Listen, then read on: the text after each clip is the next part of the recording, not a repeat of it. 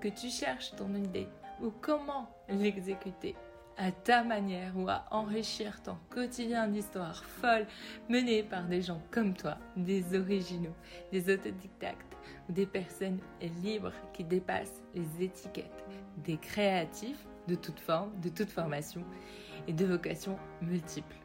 Bienvenue sur Creative Time, le podcast pour passer de l'idée à l'action, pour faire infuser cette idée-là dont tu rêves en secret. Je m'appelle Boutena, j'anime ce podcast depuis déjà plus d'un an, waouh!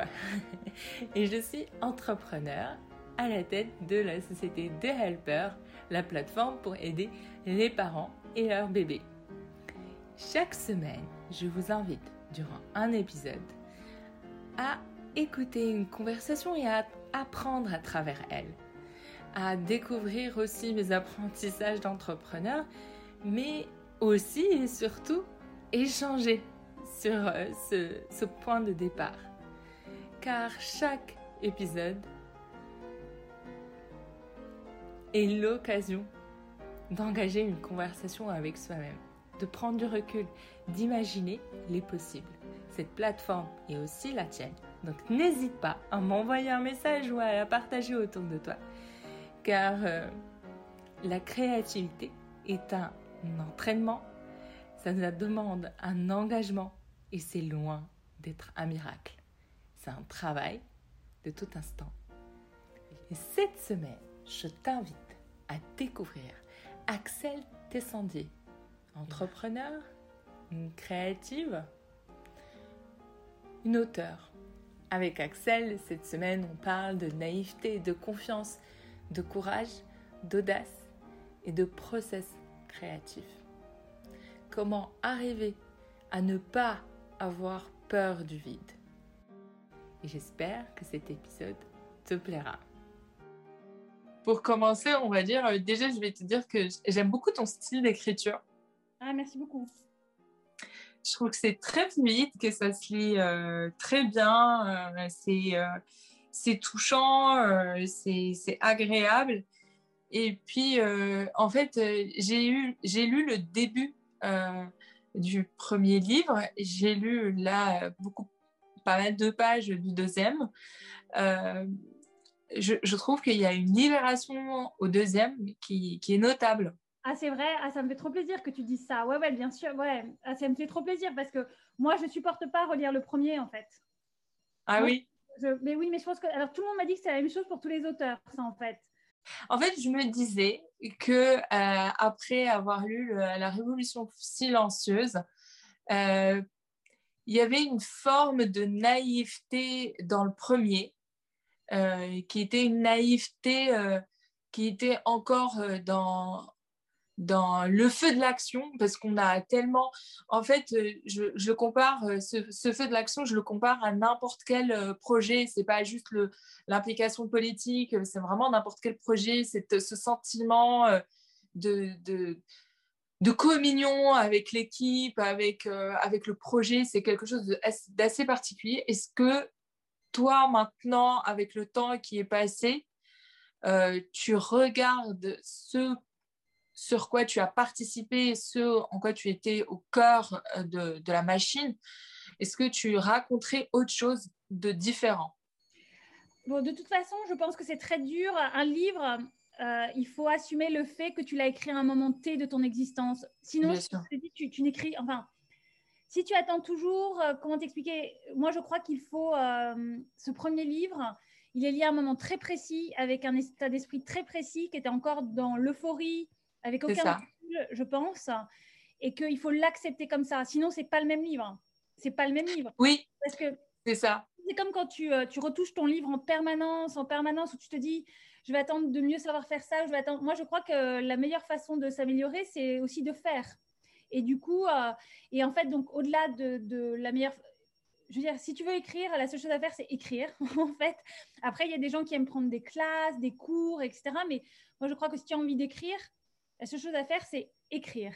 Et plus tu mm. écris, plus tu, te libères. Mais sur le premier livre, moi, je crois que si je mets des et si, et si, en fait, euh, tu le fais jamais ton premier livre. Parce que si, Mhm. faut accepter la personne que tu étais à ce moment-là. Et surtout, je trouve même que c'est intéressant, quatre ans plus tard, de se dire Oh là là, qu'est-ce que j'ai changé? Oh, oh là là, je serais incapable de réécrire. c'est là que ça devient intéressant.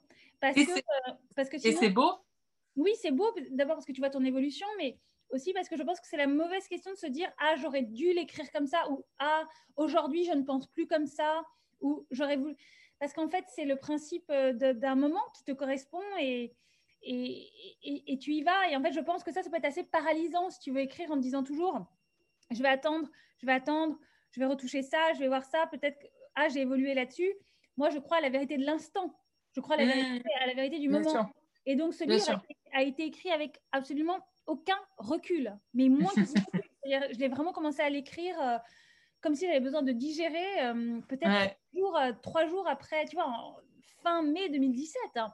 Et je crois qu'il faut, il- et je crois que cette naïveté, ce, ce- ce manque de recul font partie du livre en fait. Oui, oui, oui. Et- Et, et c'est en fait, Ah je ouais. me disais que les gens qui l'ont lu, euh, parce que je, je revois cette scène euh, que tu décris sur le plateau de Thierry Ardisson euh, dans le deuxième livre, et je me dis que euh, c'est quelque chose qui est trop dur à recevoir à ce moment-là.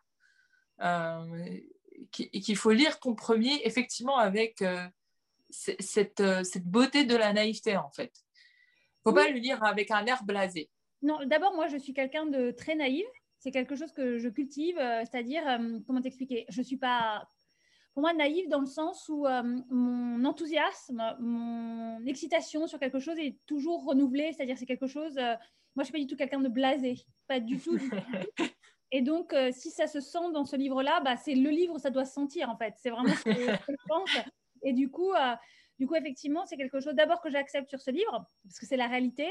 Et en plus, c'est quelque chose euh, que moi, j'accepte euh, en tant que personne, en fait, moi, enfin, naïve. En tout cas, moi, je suis quelqu'un de très... euh, j'ai des joies très, très, très vivantes, très renouvelées, très euh, toujours, en fait. Et si ça veut dire être naïve, si ça veut dire faire confiance euh, alors qu'on t'a déjà trahi, euh, bah, je referai confiance. Tu vois ce que je veux dire? Oui, Moi, je- oui. pas, ni euh, je veux pas m'endurcir. euh, Je pense qu'il faut se blinder, mais moi je pense que je suis quelqu'un d'assez. euh, J'espère que j'ai que j'ai un peu de force euh, quand, quand même, mais par contre je veux pas me mettre des murs partout parce que la vie de toute façon elle va elle va te mettre des claques, les trahisons vont venir, les déceptions vont venir. C'est comme ça, que ça soit professionnel, amical, affective.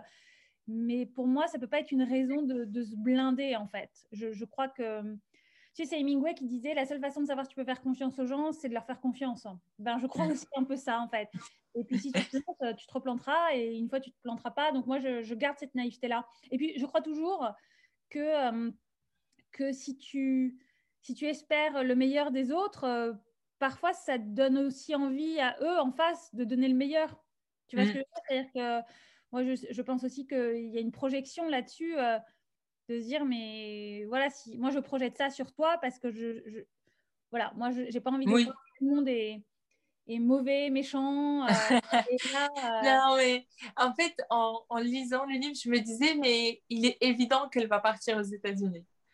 Euh, tu veux dire ah, mais je suis partie aux États-Unis de 2000 euh, Oui. ah, dire- ah, oui tu veux dire en lisant le deuxième? Tu parles oui, tu parles de la révolution silencieuse là oui, parce qu'en fait, au premier, je me disais, mais pourquoi il est parti? Et ensuite, c'était un peu comme une série, et je comprenais pas. C'était, c'était un peu euh, le, le cliché de la Startup Nation, et, et je trouvais ça trop facile.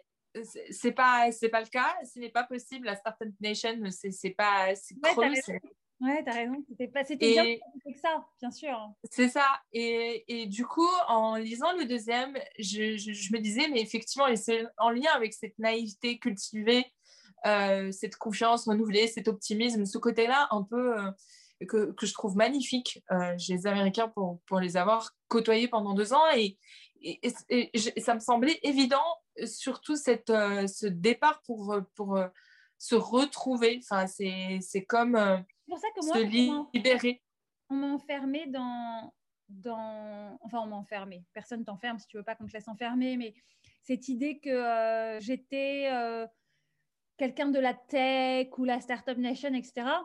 Parce que j'avais habité à San Francisco 5 ans, c'est beaucoup plus complexe en fait. Pour moi, c'était vraiment. Euh, d'ailleurs, c'est pour ça que je me suis jamais vue comme une techno en fait. Ni, euh, Et du coup, euh, du coup, c'est vrai que après, moi, je trouve parfois les voyages.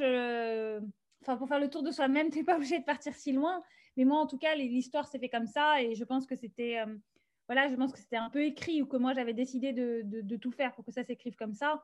Et effectivement, moi j'ai dû partir pour me retrouver. Il se trouve que ça a été San Francisco, qui est une ville, euh, moi je pense que c'est une ville que j'ai adorée, qui m'a fait beaucoup de bien, mais peut-être que ça aurait pu être ailleurs. Encore une fois, moi mm. je pense qu'avec mm. euh, des scies, tu coupes du bois, quoi. Donc je ne vais pas refaire mm. euh, l'histoire. Mais, mais San Francisco, à ce moment-là dans ma vie, c'était c'était l'endroit où je devais être, où je me suis retrouvée, où j'ai repris confiance. et, et c'était pas start-up ou pas start-up, c'était euh, tout d'un coup la vie se mettait en place pour que je parte là-bas. Et effectivement, moi j'étais quand même, moi je suis pas une geek dans le sens euh, techno, mais j'étais quand même très très branchée euh, Twitter, machin, parce que moi j'adore partager, j'adore. Mm. dire, si tu es un peu curieux, avant que le web devienne cet objet où tout le monde s'entre-déchire et personne n'écoute l'autre et un objet à fake news et tout, au début il y avait cette espèce de naïveté des réseaux mm. sociaux, etc. Et en 2009, on en était là, franchement. On en était vraiment, euh, on partageait, on découvrait des choses. C'était, c'était, moi, j'avais l'impression que c'était beaucoup moins toxique, ou en tout cas que c'était beaucoup mm. plus, euh, je, ne sais pas. Et du coup, moi, j'étais quand même très passionnée par ça, parce que si tu es quelqu'un de curieux, si tu adores partager avec les autres, euh, c'est un endroit très addictif quand même mm. à la base. Donc, donc il y avait aussi quand même cette envie-là quand je suis partie, c'est sûr. Et il y a, y, a, y a, une phrase euh, qui, qui m'a fait rire, c'est euh, je, me, je me suis définie à un moment euh, consultante parce que je n'avais pas d'autre chose à écrire. Et, et tu, avec cette, ce mot-là, tu décris peut-être ce, cette quête et de sens. Mais en fait, moi, j'ai jamais compris, enfin, franchement, consultante, ça me ressemble pas du tout. Non, mais j'ai fait ça, c'est pour ça que ça m'a fait sourire. mais, en fait, je ne sais pas si. En fait, c'est dès que je dois mettre un titre, en fait. Moi, je suis très mal à l'aise. C'est dès que je dois mettre un titre, etc. Je ne sais pas faire. Donc, tu vois, sur mes réseaux sociaux, maintenant, moi, je, je, je, mets juste une phrase, je mets apprendre en permanence, créer le plus souvent possible. Parce que c'est la seule. et du coup, tu fais quoi? Voilà, non, mais moi, je. Bon, il y a l'écriture quand même qui est assez présente dans quoi tu fasses, que ce soit là pour un podcast avec euh, la Fédération des labels indépendants de musique et Deezer, euh, euh, parce que même s'il y a la voix, il y a, j'écris les épisodes, j'écris les intros, etc. Il y a mhm. les livres, il y a plein de choses, mais, mais vraiment, je suis pas du tout à l'aise avec les labels, quoi. Je suis pas du tout à l'aise. J'en sais rien. C'est que j'ai, au début, c'est parce que peut-être j'avais pas trouvé ma voix, mais maintenant, c'est parce que je pense que j'ai pas envie en fait. Alors moi je, mets en fait maintenant le plus souvent je dis auteur parce que la dernière chose euh, il y a le livre l'année dernière donc c'est ça mais auteur euh, oui ou créatif mais mais je suis un peu nulle avec avec les titres. Euh. moi je veux juste apprendre en permanence et créer le plus souvent possible. Voilà c'est pour ça que c'est pour ça on sent une et là pour le coup plus, plus je lisais pour le coup forcément je m'identifiais parce que j'ai honnêtement j'ai la même euh, peur des labels. On n'arrête pas de me demander mais qu'est-ce que tu fais euh, je dis plein de choses. J'ai mon entreprise j'ai fait des podcasts euh, je, je pour, heureusement j'ai pas encore écrit de livre mais c'est je ne sais pas si c'est un refus de cette de la génération d'avant qui avait des des postes pendant des dizaines d'années et des expertises, euh, on va dire, euh, pointues, et que, et que quand on a un, profil généraliste, c'est compliqué de, de, rentrer dans une case ou un profil, ben, je ne vais pas paraître pédante, mais plutôt de créatif, effectivement, quelqu'un qui, qui, aime créer peu importe quoi. Je pense que le profil, ce qu'on appelle le généraliste curieux, ce que tu décris, en fait, je pense que c'est quelque chose d'assez nouveau et qu'en plus, effectivement, l'expertise ou la spécialisation, et, quelque chose de très valorisé, en fait, et que du coup euh, euh, est valorisable aussi peut-être à une certaine époque. Et je pense que le fait de se sentir euh, très curieux, très généraliste, de, de, tu sais, il y a, bon, moi c'est quelqu'un que j'ai, que j'ai découvert quand j'habitais aux États-Unis, que j'ai beaucoup lu, qui qui, qui, quelqu'un qui m'a vraiment, quelqu'un qui s'appelle John Maeda, donc M-A-E-D-A. Et John Maida, c'est quelqu'un qui, pour moi, est le premier, quand j'écoutais ses conférences, quand je l'ai rencontré, quand je lisais ses livres, qui expliquait que maintenant être un slasher, c'est-à-dire c'est-à-dire avoir envie de plusieurs choses, et de plusieurs choses, ça n'allait plus être un handicap en fait. Ça allait être mm. quelque chose parce que dans, dans, dans l'époque dans laquelle on est, où, où finalement tout change très vite, les domaines d'expertise, tout est tellement en train de changer.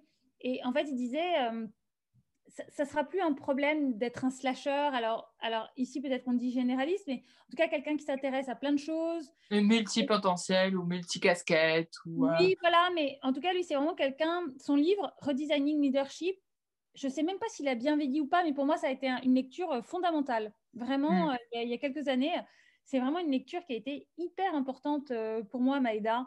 Et, et du coup, voilà, il, expliquait complètement la différence entre hum, le spécialiste, le généraliste, euh, le chef d'orchestre. Enfin, en fait, il expliquait vraiment quelles, étaient les, nouveaux, hum, les, nouvelles façons de, de, naviguer ce monde aujourd'hui et que être un généraliste ou être curieux ou être un slasher n'allait plus forcément être un problème. Au contraire, était quelque chose qu'on pouvait qu'on pouvait euh, célébrer. Naviguer ou tisser. Euh, effectivement, célébrer parce qu'en fait, je, pense que la, la peur euh, en France, dans la culture française, c'est de manquer de substance. Ah oui, tu veux dire qu'il y a une idée de superficialité? De superficialité où en fait, c'est comme si on était trop fluide. C'est marrant parce que lui, tu vois, en fait, être un slasher, c'est pas être un petit peu de picorer ici et là. C'est pas je suis un peu ceci, je suis un c'est je suis un peu ça, je suis un peu ça, mais en fait ça veut dire que tu as un parcours qui est pas forcément linéaire, qui est hybride. Et mhm. en fait, euh, te donne une force ce parcours justement non linéaire. Moi, je le dis, à une époque, mon, CV en gruyère, le fait d'avoir eu plein d'expériences différentes, de m'être fait virer, de, de... j'étais hyper gênée par mon CV. Mais ah en bah. fait, euh, je me suis rendu compte, je me suis dit, mais en fait, j'ai un profil, enfin j'ai un parcours qui correspond à mon exploration, mais qui correspond aussi à voilà, il n'est pas linéaire, il est hybride, il est parce que c'est aussi la vérité de, ce que je suis. Et en fait, euh, ça il faut il faut le tenir en fait, et parce que je pense que c'est une chance et ça permet les gens en fait qui ont des parcours euh, non linéaires, c'est des personnes qui, qui, sont hyper utiles dans plein d'aspects en fait aussi. Euh, dans une boîte, dans une petite boîte, mais aussi dans une grande boîte, je pense que c'est des profils qui sont peut-être plus heureux euh, euh, avec moins de hiérarchie, j'en sais rien, ou en tout cas dans une grosse boîte qui leur permet de d'avoir de, la liberté. pas s'enfermer dans une case, mais c'est vrai que, que, je pense que ça, c'est être un mutant, comme il le dit, c'est quelque chose de bien, quoi, d'être un peu. Euh, comment tu arrives à gérer les, les creux parce que la, non-linéarité suppose des moments de creux est-ce que tu arrives à être euh, confortable avec ou c'est quelque chose d'assez... Entre, euh, entre projets ou professionnels? Oui. Oui, alors, bon, moi, pour moi, c'est le truc le plus difficile à gérer parce que, et pourtant, j'arriverai pas à avoir un autre mode de vie, je pense, mais c'est comme moi, j'ai cette espèce d'impression que je n'existe que si je crée, c'est et que je mérite en plus d'exister que si je je, crée quelque chose qui va apporter quelque chose aux gens, etc. Ça crée des moments de, de, terribles de doute entre deux projets. Mm. Alors que pourtant, cette période, elle est ultra nécessaire. Tu ne peux mm. pas ne pas la faire, en fait. Et mm. du coup, c'est hyper difficile à gérer pour moi la non-action. Parce que moi, dans l'action, en fait, je, en fait, la non-action, l'immobilité me fait angoisser, moi, terriblement. Et du coup, je commence à penser à plein de trucs. Je suis de nature hyper anxieuse. Donc, je broyer du noir je commence à pas broyer du noir parce que pour moi, l'anxiété et euh, la tristesse, c'est pas du tout la même chose. C'est vraiment, euh, je broie pas du noir. Il y a de l'anxiété. Je, je, doute de tout. Je doute de moi, mais je vais jamais recréer un projet. Mais en fait, je, suis nulle. Est-ce que mon projet précédent était bien? Est-ce que je vais être capable d'en refaire un? Est-ce que j'ai envie d'en refaire un? Est-ce que j'ai envie de m'exposer? Ça crée des, des, questions terribles. Et en même temps, ces périodes, elles sont hyper nécessaires. D'abord parce que sinon, tu brûles la chandelle par les deux bouts été épuisé, parce que je pense que quand tu mets beaucoup de ce que tu es dans ce que tu fais, c'est quand même euh, très exigeant, personnellement, humainement. Surtout que moi, je, suis quelqu'un de très passionné, de, de très, voilà, j'ai du mal à canaliser mon énergie quand je suis à, à fond sur quelque chose. Donc ces périodes, elles sont hyper importantes parce qu'il faut récupérer, il faut se renourrir d'idées, de choses, de la vie, de plein de choses. Et en même temps, pour moi, elles sont toujours hyper compliquées à... Je, pense que je m'améliore parce que je les reconnais. Je me dis, bon, bah voilà, il va falloir gérer ça. Et en même temps, tu vois, je fais encore des bêtises. Je, vais encore... je, Enfin, des bêtises dans le sens où j'angoisse encore. Parfois, je vais avoir tendance, peut-être la tentation de dire oui à un projet ou à quelque chose parce que j'ai trop peur du vide, alors que je sens que c'est projet, je sens que c'est pas le bon truc ou le bon partenariat, mais la peur du vide euh, m'angoisse totale. Donc ça, ça, m'arrive encore, mais je suis un, peu plus protégée. Enfin, non, ça m'arrive plus d'être sur les mauvais projets. Ça, c'est sûr, parce que même quand je dis oui, finalement, mon intuition ou je sais pas, la chance va me protéger en fait du truc parce que le truc se fait pas ou je sais pas. Mais, mais c'est vrai que parfois, j'ai encore tendance peut-être à, avoir cette, peur du creux alors qu'en fait, le creux, il est hyper nécessaire, mais dans le moment du creux, le entre, il est, très difficile à, gérer pour moi. Après, ça dépend des gens. Et donc, c'est des moments pour gérer l'anxiété. Euh, moi, je trouve qu'il faut, ou pour gérer la peur de plus jamais trouver de projet ou de plus jamais trouver l'inspiration, il faut euh, prendre soin de soi, euh, lire, se nourrir des autres, se rappeler que dans chaque projet créatif, enfin, c'est vraiment le rythme, quoi. Moi, ça a toujours été comme ça. Un projet, mm une pause, un projet, le rythme de la nature en fait. Oui, oui, mais du coup, dans la pause, est-ce que toi, tu t'imposes entre guillemets une discipline pour, ne, pour garder euh, cette musculature active euh, comme euh, te réveiller le matin, te poser devant ah une feuille blanche, malgré tout faire la même chose? Alors, moi, je suis quelqu'un de hyper discipliné et je crois, je me suis rendu compte que beaucoup de créatifs le sont en fait. Parce oui. que moi, j'ai une routine à la limite du rituel, qui parfois, il faut que je, que je, bouscule un peu, sinon je rentre dans une vie hyper ritualisée, qui, à mon avis, est aussi une espèce de routine très rassurante, à laquelle il faut faire attention. Par contre, c'est pas parce que j'ai pas de projet que je, ne suis pas du tout. Ah non, non, moi, je me réveille euh, tous les matins hyper tôt. Euh, je lis. Euh, alors moi, j'écris. Donc moi, j'écris trois pages par jour de toute façon. C'est-à-dire que moi, ah.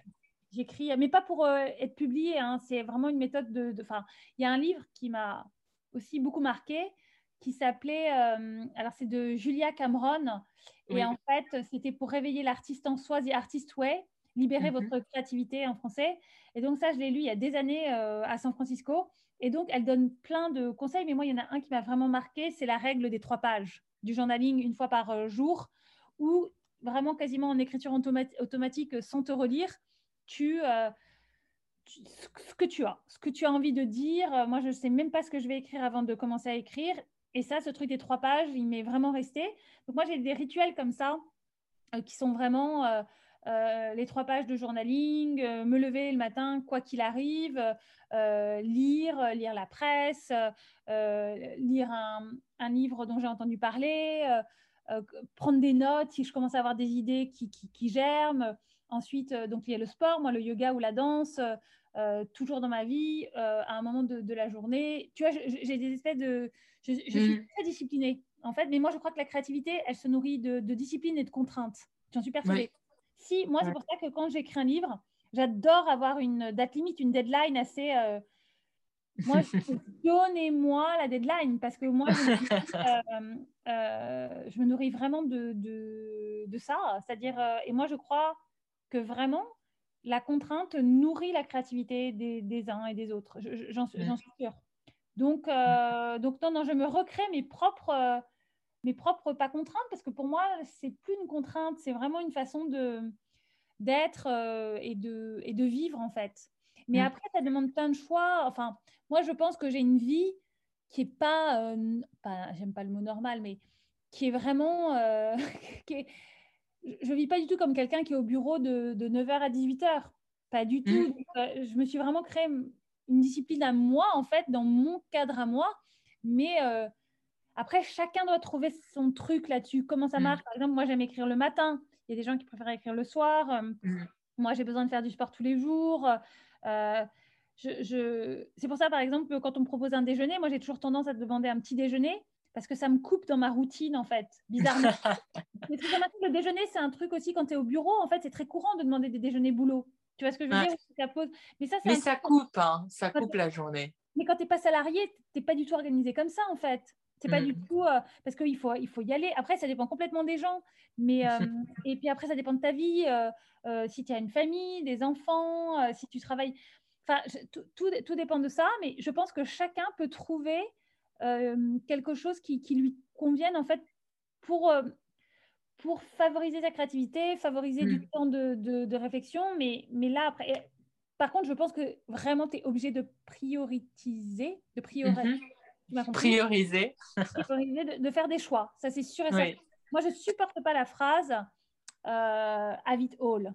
Je veux tout. Ah, oh, euh, D'abord, c'est faux. Tu n'as jamais tout en même temps. C'est tellement faux, c'est pas vrai. C'est impossible. Peut-être à la fin de ta vie. ce que je veux dire, c'est qu'en en fait, euh, il y, y, a un turnover qui s'organise. C'est-à-dire, parfois, ta priorité, c'est ton boulot et, et, ton couple, ou parfois, c'est ton couple et tes amis. Mais tout faire très très bien, je trouve que ça met une pression horrible à tout le monde en fait. Je trouve que c'est mm. très dur de se dire carrière, enfant, euh, pote, euh, c'est impossible. Moi je trouve que je trouve que c'est une injonction que je trouve très difficile et qui est fausse. Je crois que tu peux pas avoir tout en même temps. Par contre, il y a des cycles dans ta vie que tu reconnais. Quand d'un coup tu sens que cette priorité-là, c'est ça, cette priorité-là, c'est ça, et tu te déculpabilises peut-être euh, d'un autre côté, et ensuite ça, ça change, c'est des cycles de vie. Et moi, je trouve que c'est faux de dire tu peux tout avoir, euh, you can have it all. Non, en tout cas, moi, c'est pas. Je crois que c'est très dur et que ça crée des culpabilités euh, monstrueuses, en fait. Non, il y a des mm. moments dans la vie avec des priorités différentes. Et en fonction des priorités que tu as, tu fais des choix. Et tu es mm. obligé de faire des choix. C'est comme ça. C'est la réalité. En tout cas, euh, non, mais je, je, suis assez d'accord. Mais peut-être que c'est le côté rebelle euh, qui, qui parle en nous. Est-ce que si, si quelqu'un qui est intéressé par l'engagement politique, euh, quel qu'il soit, et qui ne sait pas comment s'y prendre, euh, qu'est-ce que tu, tu recommanderais, toi, de ton expérience, pour, pour, pour, le faire, même si c'est associatif, enfin, peu importe quel type d'engagement? Exactement, parce que moi, je crois que l'engagement et la politique sont deux choses très différentes. Tu peux t'engager tout le temps, tout le temps, tous les jours, si tu as envie. Moi, je crois que, que chaque choix que tu fais, enfin, tout parle de ta vision de la société, ta mm. façon de consommer, ta façon de te comporter avec les gens, euh, ta façon. Donc, l'engagement, il peut être euh, tout le temps. Ça, j'en suis euh, persuadée. Et l'engagement, du coup, c'est pas forcément être dans une association, c'est pas forcément faire de la politique pour moi, c'est quelque chose de très différent. La société civile, elle peut être engagée de, mille façons. Donc, s'il y a un engagement, quelque chose. Moi, je suis quelqu'un de très engagé et pourtant, je fais plus de politique depuis des années maintenant. Mais l'engagement, c'est mm. quelque chose qui ne m'a jamais abandonné. Donc, je fais vraiment la différence entre, euh, entre l'engagement et faire de la politique. Parce que moi, je crois que tout n'est pas partisan. Je le dis tout le temps, mais c'est vrai, tout n'est pas partisan. Mais le mot politique au sens vie de la cité, c'est ça l'éthique oui. politique. Ça, je crois que tout est politique dès que tu prends la parole, dès que tu crées quelque chose, que tu montres aux autres, ça parle de ta vision de la société. Mais pour moi, ça n'a rien à voir avec faire de la politique. Donc l'engagement ou la vision qu'on a de, de, de, de, la vie en société, des valeurs qu'on a envie de défendre, ça, on peut le faire tous les jours. Tu as un patron de boîte, la façon dont tu te comportes avec les gens, euh, la façon, euh, je ne sais pas, euh, tout parle de toi, de, ta vision, de ton rapport aux autres, du respect que tu as pour les autres et donc pour toi-même, puisque les deux vont, ensemble, euh, que tu sois, euh, mais même sans, je ne sais pas, au, quotidien, que tu travailles ou que tu travailles pas, euh, voilà, ça va de tenir une porte derrière toi à, la façon de te comporter quand tu croises quelqu'un qui ne peut rien faire pour toi. Est-ce que tu vas être poli? Est-ce que tu vas... Voilà, pour moi, c'est des choses très, très importantes. je crois que la civilité, euh, le politique et l'engagement sont pas très loin. Voilà, moi je crois que mm. c'est des choses. Alors ensuite, de la politique, ça mm. c'est différent. Si vraiment tu, tu as une, voilà, il y a toutes ces valeurs et tu veux passer à une étape qui n'est pas seulement de les défendre euh, dans ton travail, dans ta vie, avec les autres, etc. Et donc tu as envie de faire de la politique. Euh, moi, je crois que ça vraiment. Alors moi, j'ai pas du tout. Euh, c'est pour ça que moi je dis que j'ai jamais été une femme politique. Je suis pas du tout passée par toutes les cases que tu passes. Euh, euh, quand j'ai eu 18 ans, j'étais par atavisme social, vraiment sans n'en avoir aucune idée. Euh, j'ai pris une carte, euh, je crois que c'était à l'UMP à l'époque, euh, je n'ai jamais foutu un pied. Mais totalement par atavisme social, parce que tu es aussi le fruit de ton histoire. Mais, parce qu'il est rare d'être jeune UMP à 18 ans. Oui, mais, non, mais, mais, non, je vais te dire, c'est drôle parce qu'il paraît, plus tu es jeune, plus tu es de gauche. Ou... Mais ça, c'est ça, c'est bon ça. Mais ça dépend complètement de ton milieu. Ça, tu penses ça parce que tu es le fruit de ta biographie. Et c'est tout le drame, d'ailleurs, pour moi, de, de, de d'une époque où on a beaucoup plus de mal, un, à se mettre à, la, enfin, à penser l'autre, puisqu'on est enfermé dans, nos bulles avec les gens qui nous ressemblent sur les réseaux sociaux, on ne parle qu'à des gens qui pensent comme nous, et en plus, donc nos biais de confirmation sont tout le temps renforcés, tout le ah temps. ça c'est clair. Et, du coup, du coup, toi, tu penses que quand on est jeune, on est de gauche, parce que toi, tu as été par rapport à ton histoire, etc. Mais quand tu vis dans un milieu, euh, moi, je viens d'un milieu ultra bourgeois. Euh, disons, dans mon école, euh, à l'époque, mon école privée, euh, euh, quand on parlait politique, j'entendais mais, des discours, enfin, c'est un, petit, un petit monde, tu comprends, tu crois que le monde, c'est ça. Et donc, par atavisme social, moi, je, je, je, pensais que c'était ça, en fait. Et puis, ensuite, tu grandis, tu apprends à penser par toi-même, tu sors de tes biais de confirmation, ce qui est très difficile. Et même moi, encore maintenant, j'essaie toujours, toujours, toujours de lutter contre mes biais de confirmation. Parce que j'en ai plein. J'en ai plein. Mais, mais aujourd'hui, je suis plus du tout la même qu'à 18 ans. Et puis, par exemple, le passage aux États-Unis aussi, c'est quand même un révélateur de plein de trucs. Je veux dire, ils n'ont pas mm. du tout la même signification du mot social que nous. C'est quand même. Non, du tout. dire, socialiste, c'est une insulte. Hein. ouais, mais voilà, non, mais je veux dire, c'est quand même une société très, très, très dure, la société américaine. tu vois ce que c'est quand le monde du chacun pour soi, quoi. C'est très ah, dur. Ah, ah, moi, j'ai une vision un peu particulière dans le sens où c'est très individualiste et en même temps, bizarrement, très solidaire parce que, comme tu disais, ce que tu décrivais sur euh, l'engagement, euh, on va dire, euh, civique, ils sont très engagés dans la vie de la cité. les voisins, enfin, mhm. ils sont quand même très solidaires entre eux. Il y a la vie de la, ils avaient ça de la communauté. Oui, mais, mais c'est très différent. C'est une vision hyper anglo-saxonne. C'est ça. Une vision hyper anglo-saxonne. Donc, il y a un truc très de communauté, effectivement, d'entrer de cette façon-là c'est quand même une société très dure, très clivée. Moi, c'est quelque chose qui m'a beaucoup marqué. C'est-à-dire vraiment espèce de, clivage. Euh, euh, Encore plus maintenant, mais à l'époque. Euh, oui, mais, c'était déjà ça. C'était déjà le bipartisme absolu. Tu n'avais que deux partis. Et en plus, ces deux partis sont de plus en plus.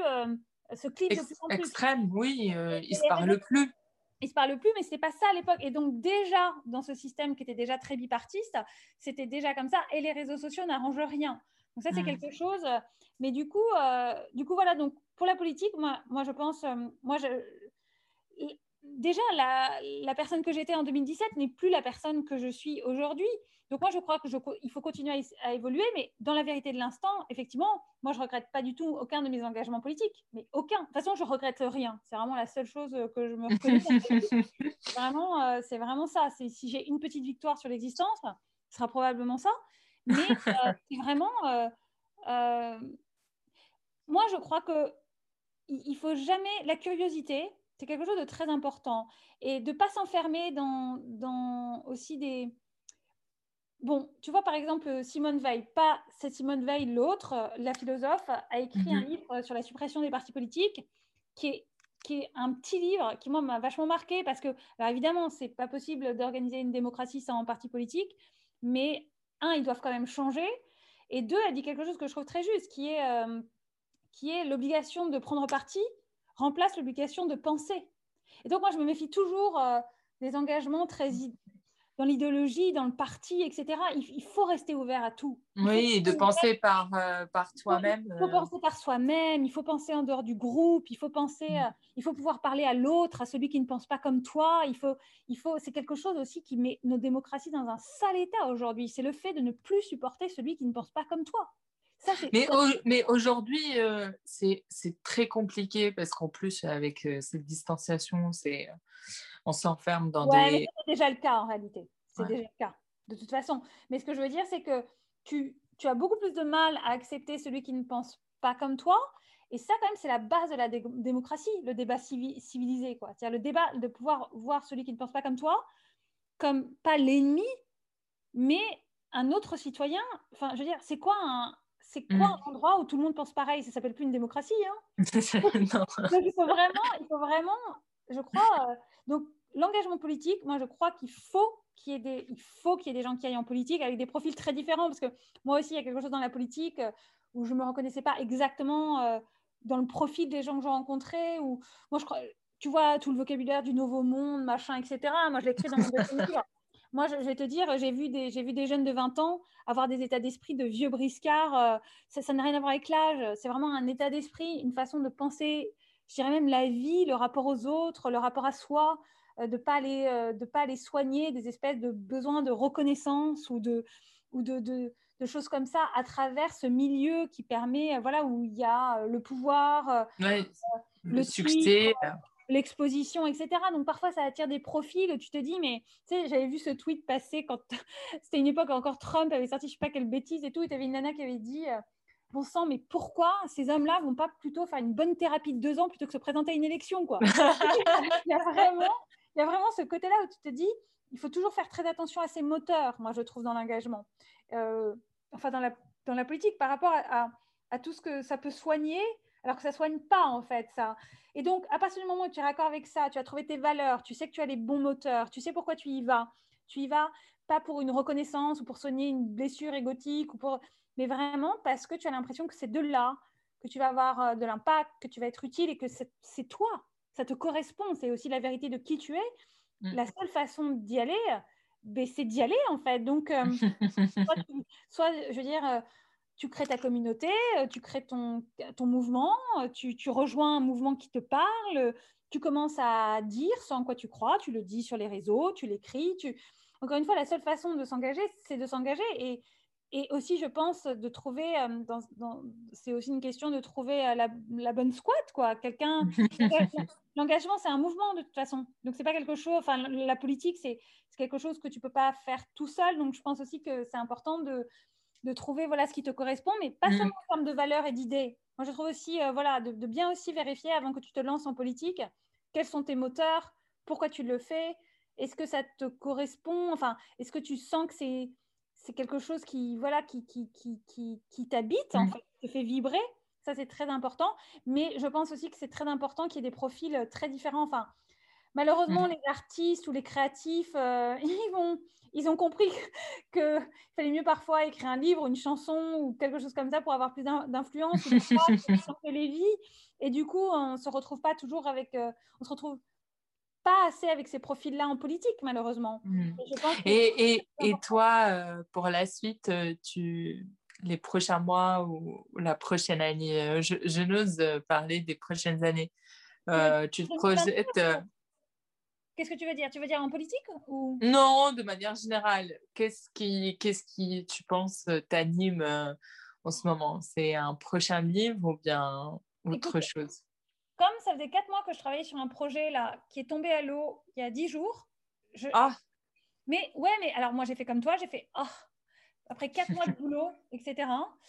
Et en fait, je pense que ce projet ne devait pas exister. Voilà ce que je pense. Je pense que. Tu veux nous en raconter plus? Oui, non, en fait, c'était un projet. Je voulais lancer quelque chose en ligne, un espèce de. Mm. Et puis, ça aurait, ça aurait été un espèce de, de club. Tu aurais pu être membre de quelque chose. Et puis, en fait, ça s'est pas fait. Et j'ai bossé quatre mois dessus. Euh, puis voilà, pour plein de raisons, finalement, j'ai dû abandonner le projet avec, euh, avec les gens avec qui je devais le créer, etc. Et donc, j'étais persuadée pendant quatre mois. Mais est-ce que j'étais vraiment persuadée? C'est là où je, je me demande. Parfois, on se persuade. Hein. C'est pour ça que je te disais tout à l'heure. Est-ce que finalement, je voulais tellement que ça soit avoir quelque chose, etc., sans trop me poser de questions, que j'ignorais mes premiers doutes, tous les premiers red flags ou quelque chose comme ça? Je, me demande, mais, mais, je pense que c'est, je suis sûre en fait que c'est pas, c'est pas un hasard. Donc, donc moi, de toute façon, je, je pense aussi que parfois, j'ai tellement peur d'écrire que j'évite l'écriture au maximum parce qu'un livre, c'est quelque chose de tellement définitif. Non, c'est pas définitif, c'est pas ça. Moi, je enfin, une fois qu'il est, bien sûr, une fois que c'est écrit, c'est écrit, mais ça, c'est ok. C'est de s'y mettre le plus dur, parce que mm. surtout moi, tu vois, comme j'écris, moi, j'ai vraiment, j'écris comme je suis. Donc, c'est quelque chose où tu mets beaucoup de toi, où es, tu, moi, je triche pas, je vois pas sinon l'intérêt d'écrire un livre, tu vois, si tu peux pas dire ta vérité. Donc, parfois, je me demande si je trouve pas. Enfin, et puis parfois non, parce que j'adore faire des pauses, j'adore explorer plein de nouveaux médiums, essayer différentes choses, etc. Mais, euh, mais pour le moment, de toute façon, l'engagement, l'écriture, partager, être utile, inspirer et essayer d'avoir de, l'impact de là où je suis, ça sera toujours mes moteurs, ça sera toujours ma valeur, quel que soit l'endroit où je suis, quel que soit le médium, quel que soit le projet. Donc pour le moment, j'essaie de m'accrocher à ces valeurs-là et, et c'est comme ça que je trouverai le bon médium en fait pour, le, pour les mois à venir par rapport à ce qui mm. arrive, par rapport à là où j'ai envie de, de m'engager, par rapport à ce que j'ai envie de dire. Tu vois ce que je veux dire Par rapport à ce que j'ai envie de défendre? Bien sûr. Mais euh, comment tu as, tu as fait avec l'équipe pour acter l'arrêt? Parce que ça, c'est pas toujours évident. de toute façon, tu sens qu'il y a quelque chose qui se passe pas bien euh, humainement ou qu'on se parle pas assez? Enfin, tu sens qu'il y a quelque chose qui cloche? D'autant plus que j'étais dans un projet que j'adorais avec euh, Deezer et, et euh, la Fédération des labels indépendants où tout était très fluide, très cool. Je m'éclatais, etc. Donc, je voyais bien entre les deux projets celui qui fonctionnait et celui qui fonctionnait pas tellement. Et du coup, et du coup voilà, ça se fait en un coup de fil. En un coup de fil d'un quart d'heure où tu comprends que bah voilà, il y a, y, a, y a cinq mois de boulot. Donc voilà, donc ça se fait, c'est un coup de fil glauque d'un quart d'heure que chacun évite, euh, que chacun évite depuis 15 jours probablement. Et puis voilà, et puis cinq mois de taf quoi, qui s'arrête. Mais la vérité, c'est que c'est un coup de fil d'un quart d'heure qui en fait est en germe depuis des semaines. Tu mmh. vois? Mmh. D'un coup, euh, voilà, on se dit, ben, désolé, on ne peut pas le faire, ça ne va pas se faire. Et toi, tu dis, bah oui, en fait, non, ça n'a pas de sens. Euh, je le sentais. Donc, voilà, mais c'est un truc. Euh, je te raconte ça parce que là maintenant, ça fait dix jours. Mais sur le moment, je suis effondrée. Je suis mm. effondrée. Mais c'est pas vrai, quoi. Et puis après, voilà, avec le temps, avec les choses, euh, pas de sagesse, parce que moi, je suis pas quelqu'un de très sage, mais j'essaie de me dire, OK, qu'est-ce que ça veut dire? Pourquoi ça arrive? Pourquoi, tu vois, j'essaie de me dire, il y a forcément une raison. C'est que mm. ça existé, c'est que c'était. Et, donc après, j'essaye un peu de.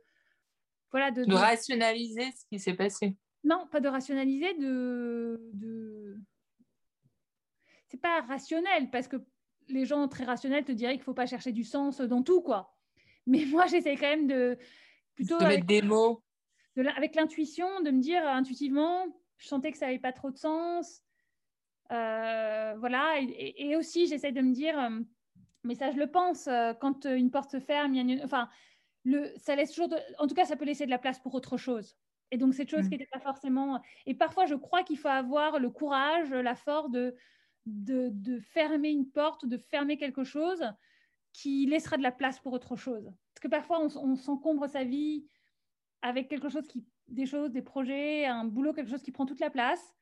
Et on n'écoute pas sa petite voix, on n'écoute pas ce que l'on sent, voilà, devoir être la suite ou autre chose. Et parfois, il faut avoir le courage, en fait, pour laisser la place à ce qui doit être pour nous. Quoi. Bah, je, en lisant, euh, je me disais, euh, euh, pour moi aussi, j'ai le même problème, c'est que c'est difficile de ne pas avoir peur du vide. C'est très difficile, bien sûr. C'est très, c'est le plus dur parce que l'homme a horreur du vide. C'est comme on a horreur de l'incertain. Enfin, as vu comme mm. on a, on a eu du mal à gérer. Enfin, je veux dire, je veux dire, cette pandémie, etc. C'est l'incertain. C'est très très difficile pour l'être humain de gérer mm. tout ça. Et donc, je veux dire, tu sais, c'est comme quand tu laisses quelqu'un dans, dans une pièce, dans le noir, ce qui lui fait peur, c'est pas être dans le noir, c'est de rien. Tu sais, quand tu cherches avec tes mains, etc., tu sais pas ce que tu touches, tu sais pas ce qu'il y a autour de toi. C'est ça qui lui fait peur. Le noir, il fait mm. peur tu vois plus rien quand tu es dans cette pièce-là, que tout est sombre. Mais, mais c'est ça, en fait, c'est l'incertain, de plus avoir les repères, de... c'est ultra, ultra, ultra déstabilisant. Et pourtant, parfois, je crois qu'il faut qu'il faut l'accepter euh, d'abord parce que ça fait partie de la vie, l'incertain, c'est quelque chose qu'on n'aime pas dealer avec, mais c'est la réalité d'existence. En plus, euh, le changement, c'est pareil, c'est quand même la seule chose euh, très réelle de, nos vies, quel qu'il soit. Donc, il faut apprendre à pas à gérer cet incertain. après, toutes les personnes qui nous écoutent et qui sont très dans le contrôle, savoir à quel point c'est difficile. Moi, je suis quelqu'un vachement dans le contrôle, mais c'est une perte de temps fou parce que de toute façon, tu ne contrôles jamais rien. Enfin, il y a des trucs que tu peux contrôler de toi, mais la vie, tu ne la contrôles pas. Donc, c'est une espèce d'énergie que tu dépenses. Euh, euh, je veux dire, tu peux euh, provoquer ta chance, croire aux lois de l'attraction. ça, j'y crois vachement. quelqu'un que tu admires, envoie-lui un email. Quelqu'un avec, qui tu as envie de travailler, envoie-lui un email. Tu sais jamais. Ça, j'y crois, j'y crois beaucoup. Bah, comme ça s'est passé entre nous. Hein. exactement, exactement. Mais ce que je veux dire, c'est que ça, tu as le contrôle sur ton attitude. Sur ton attitude.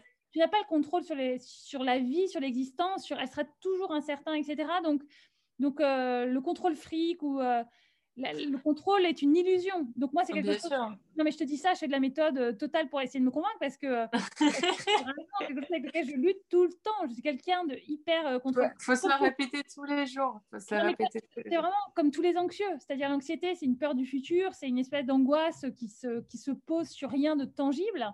Donc c'est vraiment lié à l'incertain. Et pourtant, je suis très comme ça. Et en même temps, je, je n'aime que prendre des risques, que changer les choses. Donc je suis toujours dans ce paradoxe de, ma personnalité. Mais c'est pour ça que moi, je dis toujours, moi, je suis certainement une des personnes les plus peureuses que je connaisse.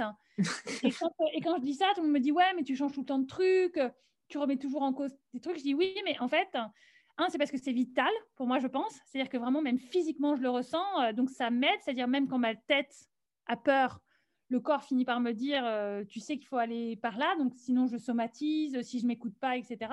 Et aussi parce que je me dis, OK, c'est pas euh, peur ou courage, c'est peur et courage, quoi. C'est-à-dire que.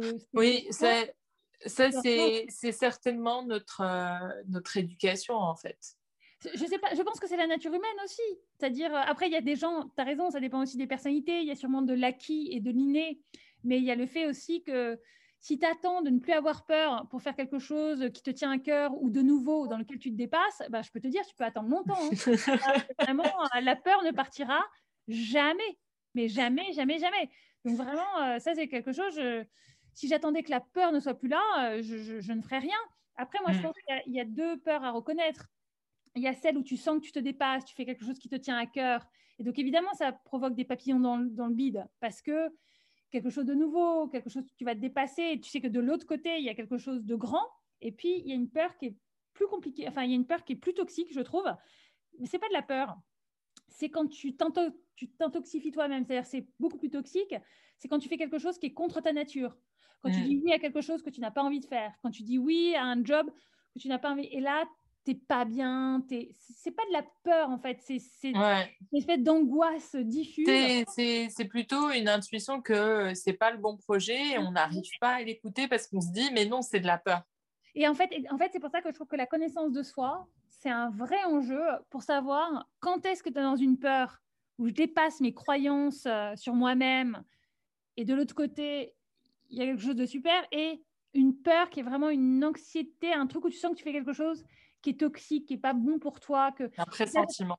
Et exactement. Et enfin, un pressentiment, sais, je sais pas, mais tu vois, et là, je pense que la connaissance de soi, s'écouter, ça te permet quand même de, de, de fur et à mesure de la vie, de commencer à faire la différence avec ça. Mais pour moi, c'est vraiment un travail de tous les instants, mais vraiment de tout le temps, de de pas de faire la différence entre mon anxiété et mes croyances limitantes, de faire la différence entre ce que je sens être une intuition, c'est pas pour moi. Et ah là là, est-ce que je dis non parce que c'est quelque chose que j'ai super envie de faire? Moi, je dis, si tu dis non parce que tu as pas envie, c'est le bon non. Tu le fais pas, tu sens que tu n'as pas envie. Si c'est non parce que tu crèves d'envie de le faire, mais tu as trop peur de te planter, ou tu as trop peur que ça se passe mal, ou tu as trop peur de la prise de risque, il faut y aller. Et c'est deux noms qui n'ont pas du tout la même valeur. C'est deux noms qui n'ont pas du tout la même valeur. C'est très différent. Mais pour moi, ça va de dire oui à, ou non un dîner auquel j'ai pas envie d'aller, mais je me force à aller parce que machin. est-ce que tu as vraiment envie Ou est-ce que tu le fais parce que euh, tu as peur qu'on t'en veuille, par culpabilité, etc. Et donc, mais ça va des petites choses comme ça de la vie à des prises de décision beaucoup plus existentielles dans ton existence. Hmm. et, comment tu arrives à, présenter, euh, parce que là, typiquement, tu en parles avec euh, euh, une forme d'aisance, même si je pense que c'est pas forcément évident, euh, quand il y a quelque chose qui, qui, ne se concrétise pas et qu'il y a un projet que voilà, tu as laissé tomber, ou il s'est passé quelque chose, peu importe pourquoi ça s'est pas fait. Comment tu gères euh, aujourd'hui, parce que c'est pas forcément le cas avant, mais aujourd'hui, comment tu gères le regard et l'opinion des autres? Alors, bah, tu vois, par exemple, sur le projet là, avorté, Mm. Là, j'ai un truc à gérer avec moi-même parce que c'était avant qu'il sorte. Donc, tu vois, mm. quelque part. Mais moi, je trouve ça aussi douloureux. C'est juste un, fail, un échec mm. très différent. Parce que finalement, tu gères. Mais donc, c'est donc c'est pas un échec à la vue de tous. Donc, c'est autre chose. Tu vois ce que je veux dire? Mais ça reste pas moins parce que si en plus tu es dans un truc un peu hyper exigeant vis-à-vis de toi, que tu as l'impression que on t'aime que si tu fais que si tu fais quelque chose d'utile, je peux te dire que tu peux bien te prendre la tête quand même. Mm. Mais l'échec face aux autres ou l'échec, c'est autre chose à gérer. C'est quelque chose de très différent. Et alors moi, je crois pas du tout au truc, je me plante et je kiffe. Non, personne n'aime échouer. Personne n'aime les États-Unis. fail, tu vois, fail, fail faster, fail better. Mm un Américain n'aime pas échouer plus qu'un Français. Hein. C'est juste que le regard sur l'échec est un peu différent. Il le raconte avec euh, une, autre, manière, on va dire. En tout cas, un, peut-être il le raconte avec une autre manière, et deux, peut-être que le regard des autres est un peu différent. Oui, parce qu'ils acceptent les autodidactes aussi. Oui, c'est-à-dire que je pense qu'on ne colle pas forcément euh, tout de suite une étiquette de loser euh, ad vitam aeternam. Ou... Chat noir. Il y a un truc de résilience peut-être qui est, qui est plus anglo-saxon. Enfin, j'en sais rien, mais je pense que l'échec, euh, ça fait marrer personne. Hein. C'est pas cool, c'est pas fun. Donc, moi, j'aime pas trop le côté euh, euh, failure is good, tout ça. C'est pas vrai, c'est dur, c'est tout le temps dur, ça embête tout le monde. Maintenant, c'est comment tu réagis face à ça. Et puis surtout, moi, je pense que quand tu es à peu près. Si tu considères que la relation la plus importante, c'est celle que tu as avec toi-même, euh, le regard des autres devient un tout petit peu moins difficile à gérer. On peut jamais complètement s'en passer parce qu'on est un animal social. Donc c'est complètement euh, bidon de dire qu'on peut être complètement libéré du regard des autres et de ce qui te renvoie dans les moments d'échec ou autre chose.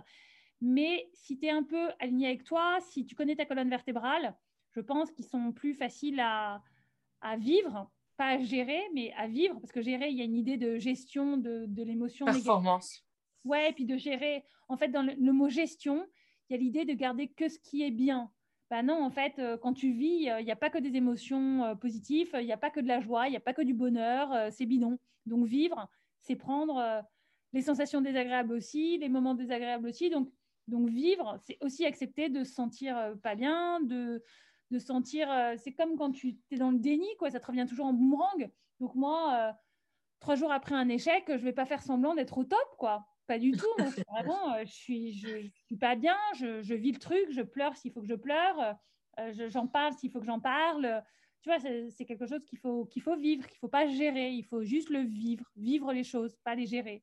Donc, euh, donc il y a ça. Puis après, effectivement, le, pouvoir d'un événement sur toi est pas lié à l'événement lui-même, mais à ta réaction face à l'événement. Donc ensuite, la réaction, elle est, elle est définie par plein de choses. Qui tu es, euh, peut-être aussi pareil les expériences de la vie, euh, des, ressources, que ça soit euh, le yoga, la méditation ou autre chose pour toi, le sport, les gens, les personnes autour de toi qui vont pouvoir t'aider. c'est pour ça que je pense qu'être entouré de gens bienveillants ou de gens qui te comprennent ou de gens qui, tu sais, vont pas être, tu vas pas avoir l'impression de te mettre les doigts dans la prise, mais plutôt de te faire du bien et des gens qui vont t'accompagner, c'est très important. Donc voilà, de trouver ces bonnes ressources, ces bons outils, je pense aussi que dans ces moments-là, c'est vachement, vachement important. Et encore une fois, on en revient toujours au même, même quand on parle du collectif, même quand on parle de projet, la connaissance de soi permet aussi de savoir, tiens, qu'est-ce qui me fait du bien Tiens, pour, il y a des gens, euh, leur ressource, ça va être de, passer beaucoup de temps seul, euh, d'écrire, euh, de digérer le truc. Pour des gens, ça va être de voir leurs meilleurs amis, de ne pas s'enfermer. Enfin, et, et de se connaître, c'est super important en fait pour, mm. savoir aussi euh, comment, euh, comment euh, gérer et s'aider soi-même en fait dans, ces moments-là. Quoi. Ça, je pense que c'est mm. super important. Écoute, c'est très riche. Merci beaucoup, Axel. je, vais, je vais avoir plaisir de mettre en lien ton, ton, profil Instagram et comment te contacter pour les gens qui le souhaitent, mais surtout aussi le podcast sur Deezer, c'est ça pour les, les, créatrices Ah oui, alors en ce moment, donc ça, j'ai adoré. Donc la Fédération des labels indépendants de musique a créé un programme qui s'appelle MEWEM, qui est un programme de mentorat pour les femmes qui veulent se lancer dans l'industrie musicale. Parce que tu sais, à l'échelle européenne, tu as moins de 14% de femmes qui sont à la tête de labels, par exemple. Enfin, tu as des mmh. chiffres dans l'industrie musicale et dans d'autres industries culturelles, d'ailleurs, qui sont terribles. Et donc, la Célin a créé MEWEM il y a trois ans, je crois, maintenant, qui permet en fait d'accompagner 12 12 jeunes femmes, enfin 12 femmes, pardon, euh, euh, qui vont avoir une mentor pendant six mois pour les aider sur leurs projets, etc. Donc, c'est passionnant. Donc là, tu vois, on parlait de communauté, on parlait d'entraide, mmh. on parlait, c'est vraiment ça. Et en fait, ce, podcast, Mewem l'a lancé en partenariat avec Deezer, avec le soutien de, voilà, de la Commission européenne, du Centre national de la musique euh, et du ministère de la Culture. En fait, c'est, on, parle, on parle de musique, on parle de leur projet, mais on parle surtout de, de solidarité, de l'entrepreneuriat, de de comment, euh, voilà, quand tu doutes, euh, comment tu t'aides, qu'est-ce que c'est le mentorat, pourquoi finalement, euh, c'est quoi d'aider et de rendre l'appareil, de rendre l'ascenseur, de transmettre. ça parle aussi évidemment de la culture, de la musique, d'art, enfin voilà, on parle de, plein de choses comme ça, c'est des super rencontres. Et donc là, il y a trois épisodes qui sont déjà en ligne, il y en a un qui sort par semaine. Et, et en fait, il y a six épisodes dans cette saison.